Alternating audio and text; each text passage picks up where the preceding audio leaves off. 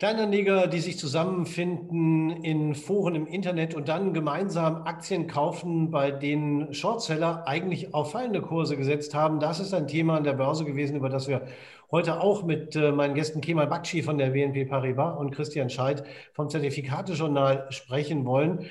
Ähm, das, äh, Kemal Bakci hat die Märkte in den vergangenen beiden Wochen ganz schön durcheinandergewirbelt, oder?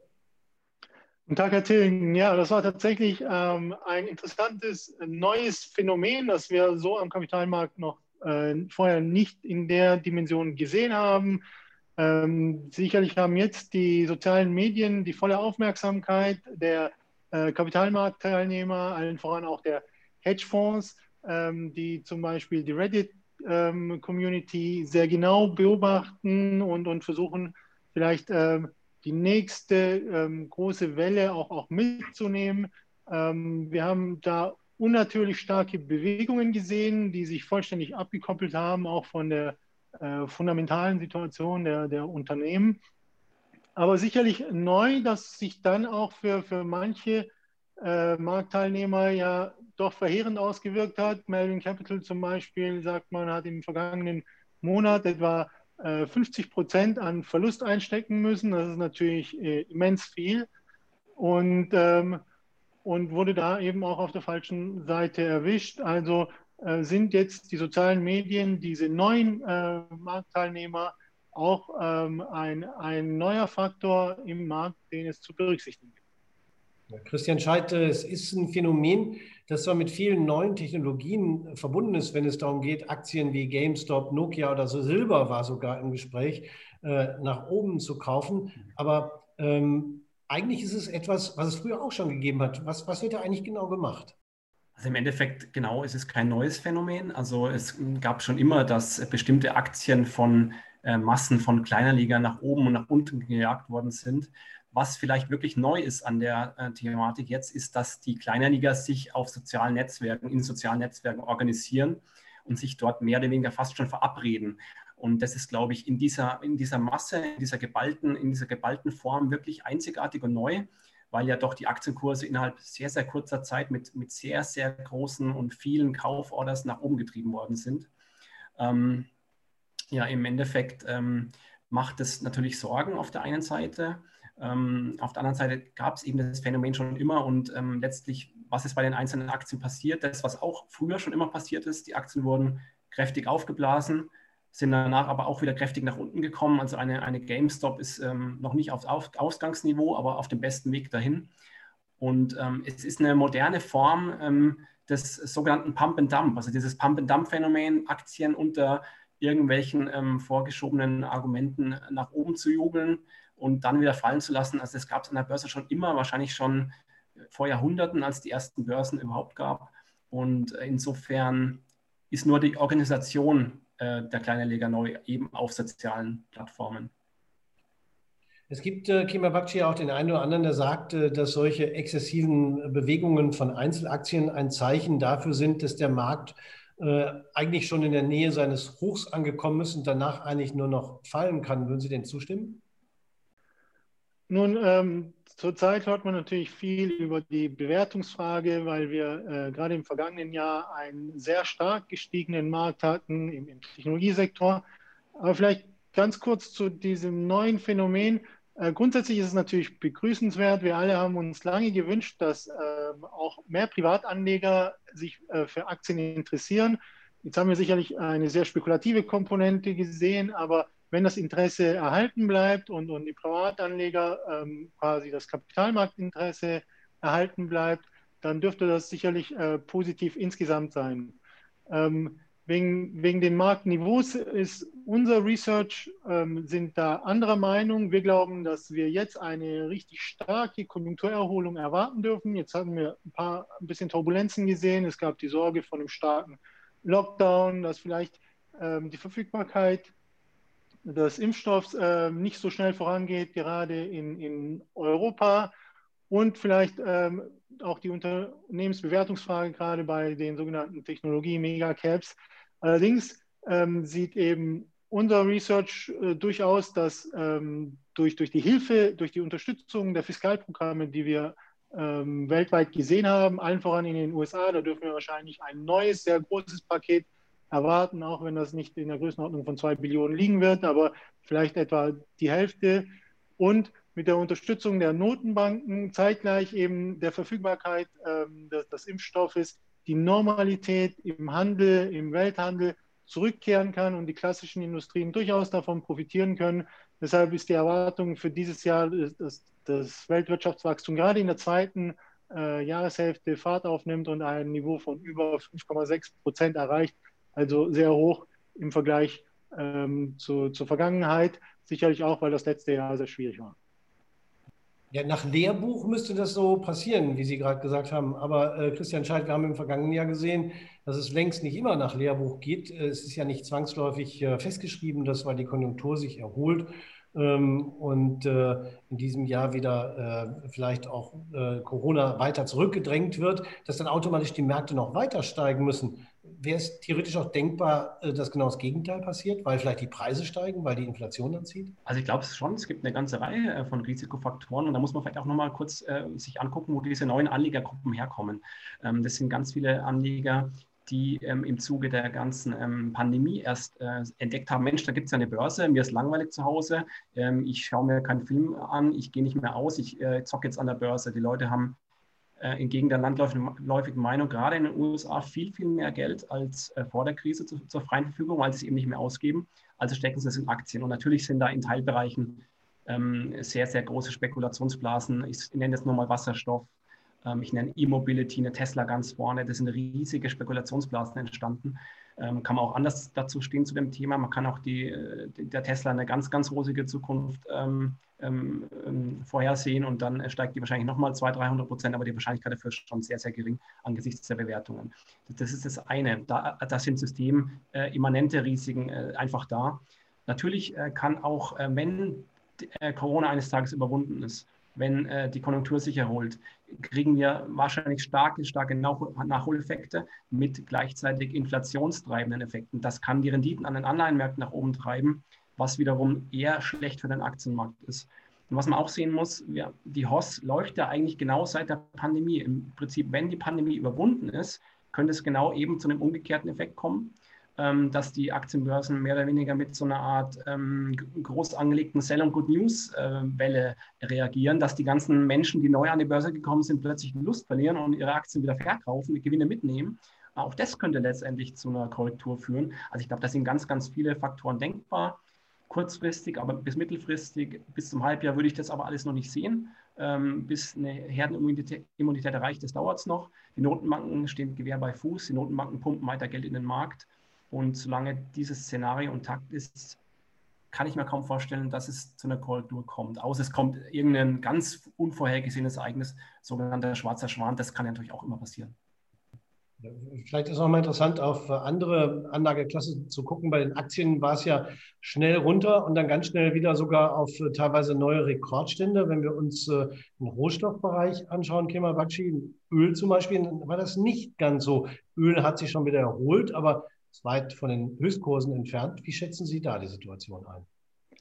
Also ähm, ich glaube, Herr Scheid hat das ähm, sehr gut beschrieben. Wir ähm, rechnen mit einer anziehenden Inflation. Das wird naturgemäß erwartet. Wir haben Kapazitätsengpässe auch, zum Beispiel bei den Lieferketten gesehen. Also die Unternehmen dürften, wenn, wenn die Nachholeffekte im Konsum kommen, durchaus vielleicht äh, die Preise auch erhöhen. Und wir sehen aber, dass die Notenbanken hier im sogenannten ähm, Anpassungsmodus bleiben. Das hat die Federal Reserve hier bei ihrer letzten Sitzung auch nochmal bekräftigt. Also Inflation ist jetzt ähm, zurzeit nicht die Sorge der, der Notenbanken, sondern äh, die bleiben weiter ähm, auf dem Gas mit, mit dem Fuß. Und das bedeutet für uns schon, dass wir in der ersten Jahreshälfte auch äh, Positivszenarien zum Beispiel für Gold und Öl erwarten dürfen. Gerade bei Öl haben wir ja die Nachfragesituation. Da zeigen uns die Konjunkturindikatoren, zum Beispiel die Einkaufsmanager-Indizes, die wir derzeit sehen, äh, signalisieren durchaus Erholung. China ähm, ohnehin schon in einer sogenannten Post-Corona-Phase. Das heißt, ähm, die haben die Corona-Krise schon lange abgeschüttelt ähm, und, und heißt für uns, dass das eben ähm, durchaus mit, mit steigenden Rohstoffpreisen zu rechnen ist.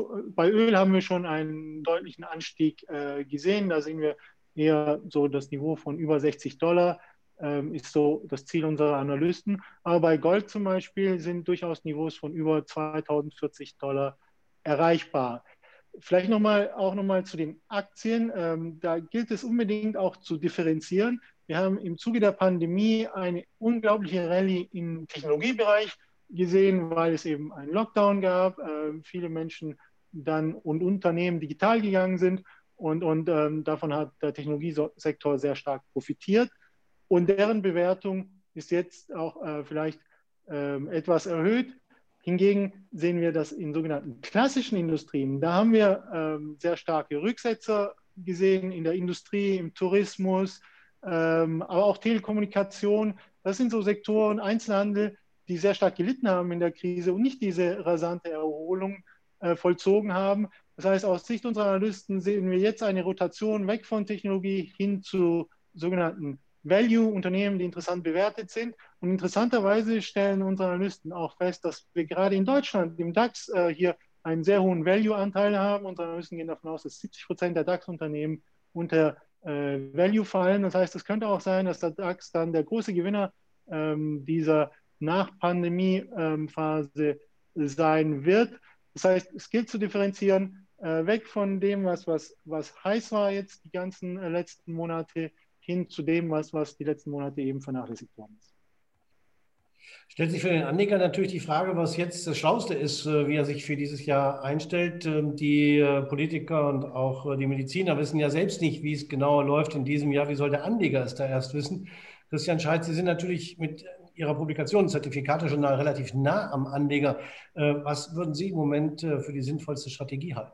Also im Moment ist es, denke ich, recht ratsam, jetzt wo wir doch in, im Gesamtmarkt auch äh, nahe der 14.000 stehen im DAX, ähm, vielleicht nicht mehr volles Risiko zu gehen. Ähm, klar, es gibt im DAX schöne Stories. Daimler zum Beispiel ist der Überflieger momentan. Die Frage ist nur, muss ich nach einer Kursverdreifachung in nicht einmal einem Jahr noch in eine Daimler reingehen? Ähm, was man natürlich machen kann, wenn man weiter überzeugt ist eigentlich von dem Unternehmen, aber die Bewertung einem ein bisschen Bauchschmerzen macht, dann bieten sich natürlich idealerweise Teilschutzprodukte an. Äh, ich spreche jetzt da konkret von Discount-Zertifikaten äh, und Bonuszertifikaten, die haben auch teilweise wirklich durch die hohe Volatilität in den vergangenen Monaten äh, recht schöne Konditionen immer noch. Also ähm, die Volatilität ist noch nicht wieder, ist noch nicht wieder unten, wie sie eigentlich in, in ruhigen Zeiten äh, ist. Ähm, da, dadurch äh, sind da sehr schöne Renditen möglich, auch wenn eine Aktie eben nur seitwärts läuft, auch wenn der Gesamtmarkt nur seitwärts läuft. Und deswegen ähm, bietet gerade der Zertifikatemarkt da ganz schöne Möglichkeiten an, ähm, mich sozusagen ähm, so zu stellen, äh, dass ich auf keinen Fall schlechter fahren kann als mit der Aktie selbst. Dafür bin ich zwar auf der Oberseite meistens ein bisschen beschränkt, was die Chancen betrifft, außer bei klassischen Bonuszertifikaten, da kann ich sogar bis, äh, kann ich sogar voll partizipieren. Aber die besseren Konditionen haben eigentlich momentan Produkte, wo ich auf der Oberseite so ein bisschen beschnitten bin, gleichzeitig aber auf der Unterseite ähm, eine gewisse Absicherung habe. Das macht ja vor allen Dingen dann Sinn, äh, Kimabachi, wenn ich äh, dem Markt nicht mehr so allzu viel Potenzial zutraue, weil dann habe ich ja kein Problem damit, wenn ich oben in der Gewinnentwicklung ein bisschen beschränkt bin, oder?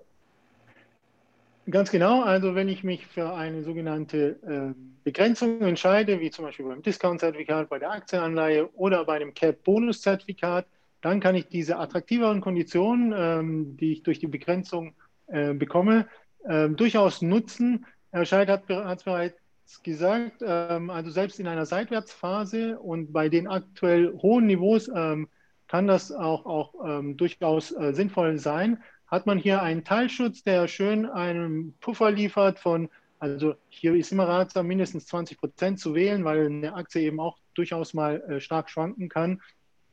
Und dass man ähm, diese Konditionen oder diese Zertifikatetypen dann für sich nutzt.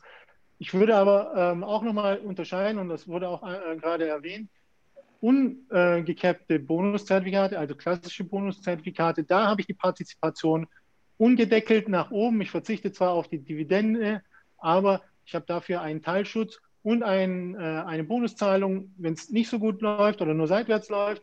Und, und wenn es aber anziehen sollte, wie jetzt äh, von uns erwartet, im Bereich der Value-Sektoren, das heißt bei Industriekonzernen, vielleicht auch bei einem großen Teil ähm, der, der DAX-Unternehmen, dann, ähm, dann bin ich eben ungedeckelt dabei und, und, und kann noch weiter ähm, partizipieren, eins zu eins, wenn die Aktie eben ansteigt. Ich möchte nochmal vielleicht eins noch äh, anfügen zu Bonuszertifikaten ähm, ohne Cap. Äh, wenn ich die vor dem Crash gehabt habe letztes Jahr, ähm, dann sind natürlich bei vielen Bonuszertifikaten die Barrieren gerissen. Und das ist auch immer so der Vorwurf, der da gemacht wird, Bonuszertifikat, wenn die Barriere reißt. Aber das Schöne ist ja eigentlich, ähm, man kann ja dann trotzdem investiert bleiben, wenn man davon ausgeht, dass eine Erholung kommt. Und wenn ich das gemacht habe, konnte ich im Prinzip ähm, den vollen Aufschwung auch mit dem Bonuszertifikat mitnehmen. Ich habe den kleinen Nachteil des Dividendenverzichts. Bei der direkte, beim Direktinvestment bekomme ich Dividende, beim Bonuszertifikat nicht. Das muss man sich auch bewusst sein. Aber insofern ähm, ist gerade auch ein Bonuszertifikat eine, eine, schöne Möglichkeit, eben auch wie, den Wiederaufschwung, wie er ja dann ab März ähm, vergangenen Jahres stattgefunden hat, äh, voll mitzunehmen. Das wollte ich gerade noch anfügen. Was mich noch interessieren würde, äh, Sie hatten zwar vorhin äh, Indizes genannt, äh, DAX oder auch amerikanische Indizes oder auch Weltindizes, aber wird es nicht jetzt auch besonders Sinn machen, auf Branchen zu setzen, die durch Corona, Sie haben es schon etwas erwähnt, äh, so beeinträchtigt waren, dass sie erst recht wieder herauskommen müssen? Freizeit, Tourismusindustrie zum Beispiel. Sollte man da genau hingucken? Absolut. Also unsere Analysten sehen gerade den höchsten Value in den, in den mittelgroßen Bereichen. Also ähm, viel ist die Rede zum Beispiel vom äh, Russell 2000. Der MDAX äh, scheint äh, für unsere Analysten durchaus interessant zu sein. Oder eben europäische Mid-Cap-Indizes ähm, oder auch insgesamt Value-Indizes, also Indizes, die ohnehin schon eine Vorselektion treffen nach, nach Bewertung, erscheinen für unsere Analysten ähm, im Moment attraktiver zu sein, weil sie eben ähm, relativ zum Vergleich zu, zu, den sogenannten Wachstumsaktien sich viel äh, schlechter entwickelt haben. Und, und äh, da gibt es eine große Auswahl. Übrigens, ähm, also in Sachen Märkte spielen natürlich Emerging Markets jetzt auch wieder eine wichtige Rolle. Da sehen wir vor allem die Schwellenländer Chinas ähm, ganz vorne, weil, weil China eben ähm, die, die immer noch die, die Wachstumslokomotive der Weltwirtschaft ist und, und sich das auch bestätigt, sehen wir, dass, ähm, dass, dass die Schwellenländer jetzt wieder verstärktes Potenzial haben. Im Zuge der Corona-Pandemie haben sich nämlich äh, internationale Investoren sehr stark aus den Schwellenländern zurückgezogen. Jetzt sehen wir, dass da viel Kapital auch wieder äh, zurückfließt. Auch das ähm, sicherlich ein, ein interessanter Bereich.